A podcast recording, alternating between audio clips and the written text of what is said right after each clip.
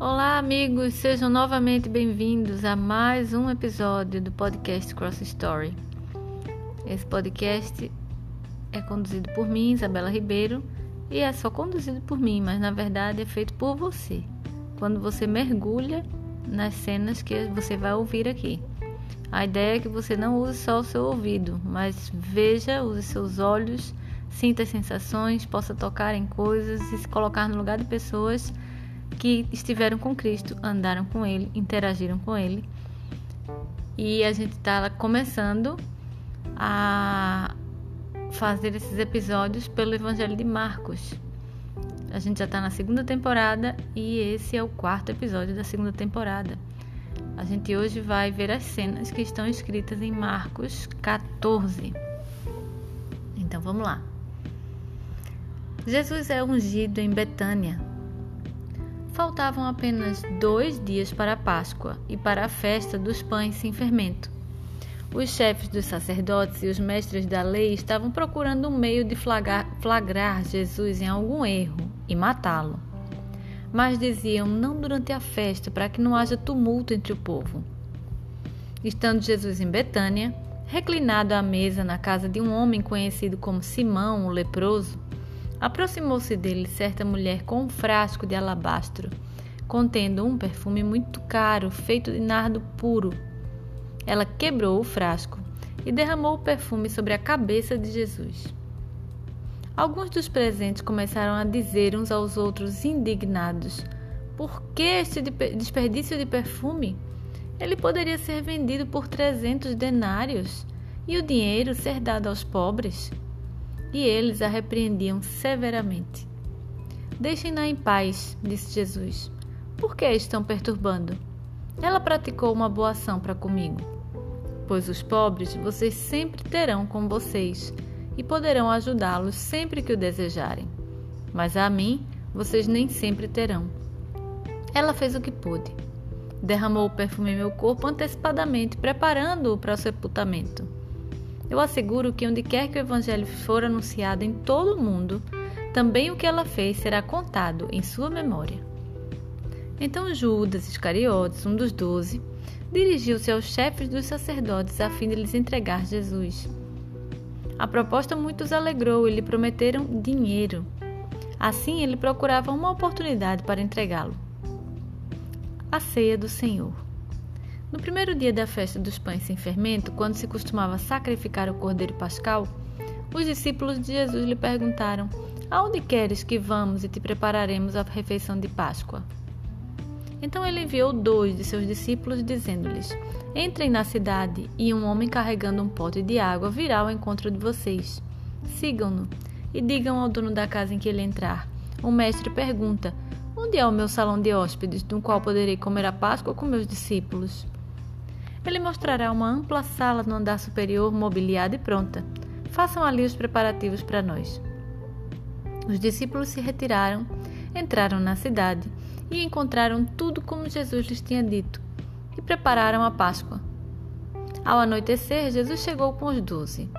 Quando estavam comendo, reclinados à mesa, Jesus disse: Digo que certamente um de vocês me trairá, alguém que está comendo comigo. Eles ficaram tristes e um por um lhe disseram: Com certeza não sou eu. Afirmou Jesus: É um dos doze, alguém que come comigo do mesmo prato. O filho do homem vai, como está escrito a seu respeito. Mas ai daquele que trai o filho do homem. Melhor lhe seria não haver nascido. Enquanto comiam, Jesus tomou o pão, deu graças, partiu-o e o deu aos discípulos, dizendo: Tomem, isto é o meu corpo. Em seguida, tomou o cálice, deu graças, ofereceu-o aos discípulos e todos beberam. E disse-lhes: Isto é o meu sangue da aliança, que é derramado em favor de muitos. Eu afirmo que não beberei outra vez do fruto da videira, até aquele dia em que beberei o vinho novo no reino de Deus. Depois de terem cantado um hino, saíram para o Monte das Oliveiras. Jesus prediz que Pedro o negará. Disse-lhe Jesus: Vocês todos me abandonarão, pois está escrito: Ferirei o pastor e as ovelhas serão dispersas. mas depois de ressuscitar, irei adiante de vocês para Galileia. Pedro declarou: Ainda que todos te abandonem, eu não te abandonarei. Respondeu Jesus: Asseguro que ainda hoje, esta noite, antes que duas vezes cante o galo, três vezes você me negará.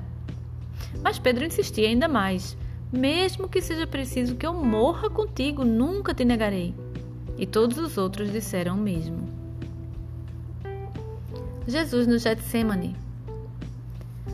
Então foram para um lugar chamado Getsemane e Jesus disse aos seus discípulos: Sentem-se aqui enquanto vou orar. Levou consigo Pedro, Tiago e João e começou a ficar aflito e angustiado.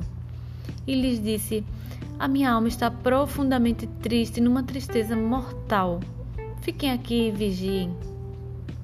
Indo um pouco mais adiante, prostrou-se e orava para que, se possível, fosse afastada dele aquela hora. E dizia: Aba, Pai, tudo te é possível. Afasta de mim este cálice. Contudo, não seja o que eu quero, mas sim o que tu queres. Então voltou aos seus discípulos e os encontrou dormindo. Simão disse-lhe a Pedro: Você está dormindo? Não pôde vigiar nem por uma hora? Vigiem e orem para que não caiam em tentação. O espírito está pronto, mas a carne é fraca. Mais uma vez ele se afastou e orou, repetindo as mesmas palavras. Quando voltou, de novo os encontrou dormindo porque seus olhos estavam pesados. Eles não sabiam o que lhe dizer. Voltando pela terceira vez, ele lhes disse: Vocês ainda dormem e descansam? Basta, chegou a hora. Eis que o filho do homem está sendo entregue nas mãos dos pecadores. Levantem-se e vamos.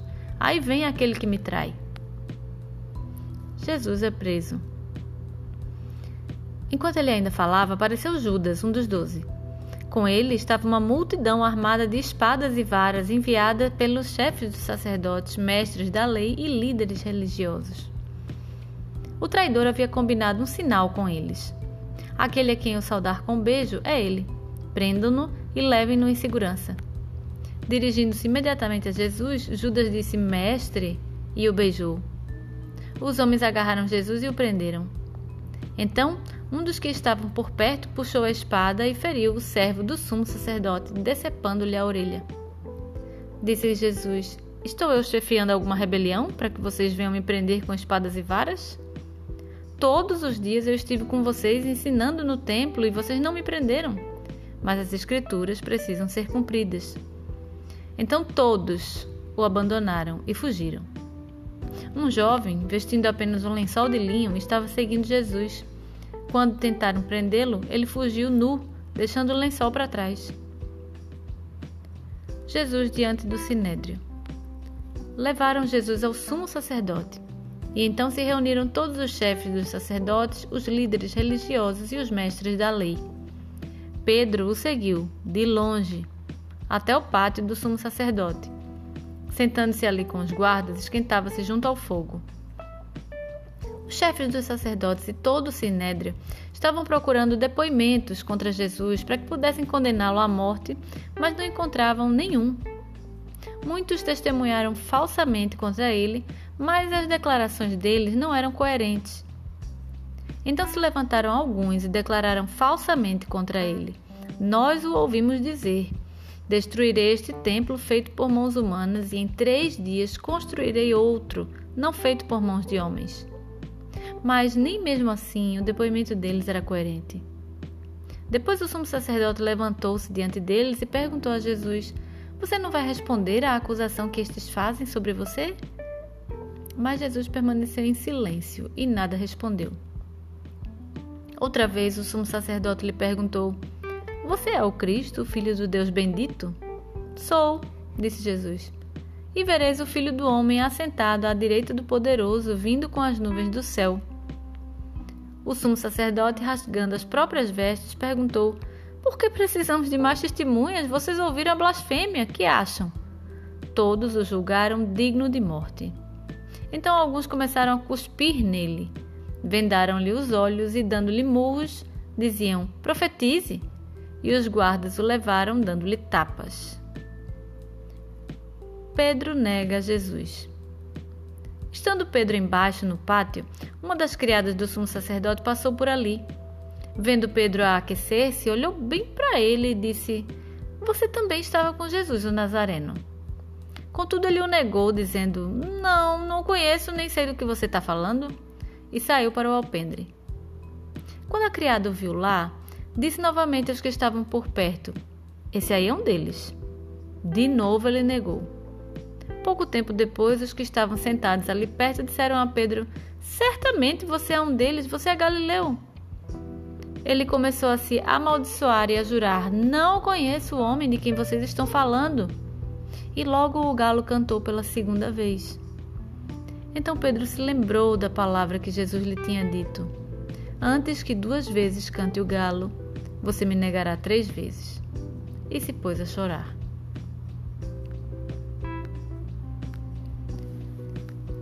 Agora a gente parte para o final da vida de Cristo, essas cenas finais da história de Cristo aqui na Terra. E duas coisas que eu queria destacar aqui. Claro que sempre tem várias, eu acredito que você mesmo tem os seus destaques quando você mergulhou nessas cenas. O que você faria no lugar dos discípulos quando chegassem as aquelas a guarda, quando eles fossem acompanhar Cristo no julgamento. O que você faria no lugar dos discípulos? Porque quando a gente lê, a gente tende a julgar, mas quando a gente se coloca na cena, a gente sabe exatamente qual seria a nossa reação. E do que eu quero destacar aqui, na verdade não são duas, não, são três. Eu vou aumentar uma hoje. Primeiro é, é a atitude da mulher que unge Cristo, né? Uma coisa interessante de se notar é que nesse, nesse, nesse trecho especial, Cristo sempre diz o que é que vai acontecer. Ele sempre está um passo à frente. Ele sempre está falando o que é que vem depois.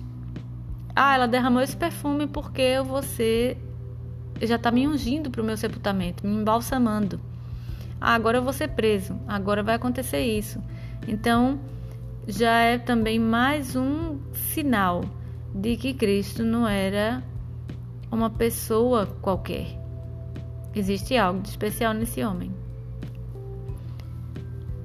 E essa mulher, que foi tão censurada pelas pessoas todas que estavam presentes, não foi censurada pelo próprio Cristo, pelo contrário, foi honrada. Tanto que hoje, milênios depois, a gente continua falando dessa mulher e do que ela fez. Ela praticou uma boa ação para com Cristo. E ele fala uma coisa aqui que a gente às vezes não consegue entender, principalmente como sociedade. Ele diz que os pobres sempre existirão. E parece algo duro quando ele diz isso, né? Ó, oh, pobre sempre vai existir. Vocês sempre terão os pobres com vocês. Vocês vão poder ajudar os pobres sempre que quiserem, porque sempre vai haver pobre. E pobre, uma coisa que a gente precisa entender, na etimologia da palavra, né, na raiz da palavra, na origem da palavra, é improdutivo. São pessoas que tomam a decisão de não produzir. E esse tipo de pessoa que toma a decisão de não produzir sempre vai existir a cada geração. O fato de a pessoa ter tomado uma decisão não quer dizer que ela possa mudar de ideia e tomar uma nova decisão que anule a anterior. Mas sempre vai existir gente nas gerações que vai optar por não produzir, vai optar por ser improdutivo. Pelo menos em algum momento de sua vida. E tem alguns que vão optar, tomar essa decisão e reiterar essa decisão e tomar essa decisão novamente durante toda a vida. Então, pobreza não tem nada a ver com quantidade de recurso. Pobreza tem a ver com produtividade, com produção e com decisão de produzir.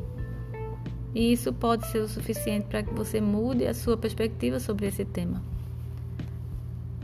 Essa palavra que Jesus deixa aqui nas entrelinhas, quando ele comenta sobre o resultado dessa mulher, sobre o que ela fez, porque o que ela é, o perfume que ela usa, o próprio texto diz aqui que era algo caríssimo. Então imagina como ficou o ambiente que, em que eles estavam quando ela quebra esse perfume e unge Jesus com esse perfume. E a outra coisa que eu queria mostrar aqui é a oração de Cristo.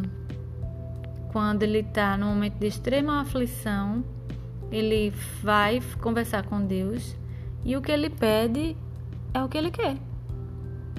E o que ele quer é não tomar aquele cálice, é não passar por aquele momento, é não passar por aquilo. Ele como homem, ele sabe o que ele já sabe o que o espera, né? Como como filho de Deus, ele já sabe o que espera. A gente viu aqui que ele sempre está um passo à frente. Ele já sabe o que o aguarda, mas ele pede o que ele como homem queria. Ele queria se poupar daquele momento de dor extrema. E a gente deve ser assim também na nossa conversa com Deus. A gente deve dizer o que a gente quer, a gente deve ser totalmente sincero com Ele, porque Ele também conhece o nosso coração, Ele já sabe antes que a gente fale. Mas é necessário que a gente se coloque nessa posição de vulnerabilidade, de fragilidade. Diante de Deus, a gente pode se colocar nessa posição. A gente pode, não, a gente deve se colocar nessa posição. Ele deve conhecer todas as nossas vulnerabilidades. E é assim que a gente tem que conversar com ele. Mas o que Cristo coloca aqui, depois que ele faz esse pedido, tem uma, uma condição aqui, tem uma conjunção. Eu acredito que é conjunção, não é? Contudo, e é adversativa. Né? Ela vai trazer uma ideia totalmente oposta à primeira ideia.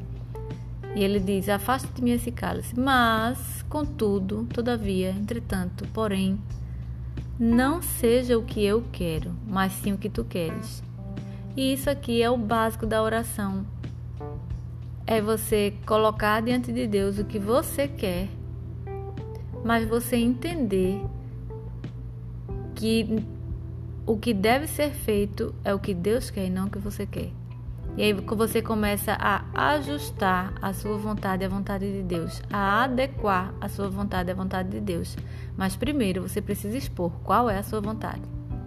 Explicitamente, sinceramente, vulneravelmente. Você faz isso?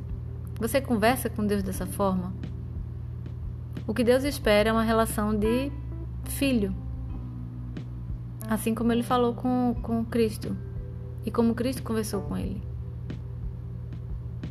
Então tenha esse tipo de relação. Se você ainda não tem esse tipo de relação com Deus, comece a ter hoje. Mesmo que você não acredite, você pode dizer isso também. Exponha isso para ele. Eu não acredito que você existe. Eu não acredito que o Senhor existe. Eu não acredito. Mas e aí você coloca o que você quer saber dele. Faça isso, experimente. Você vai começar a ter os seus próprios resultados, as suas próprias experiências. E é assim que se constrói uma amizade. E é assim que constrói um relacionamento. E tudo que Deus quer é isso. É sobre relacionamento. Compartilhe essa mensagem com quem precisa ouvir. Deixa sua dúvida se teve alguma parte que para você foi de entendimento mais difícil, que você ficou com sem entender. Pode mandar o seu comentário, seu questionamento, a sua dúvida para o Instagram Bela CC Santos. E eu espero vocês no próximo episódio da próxima quinta-feira. Até lá!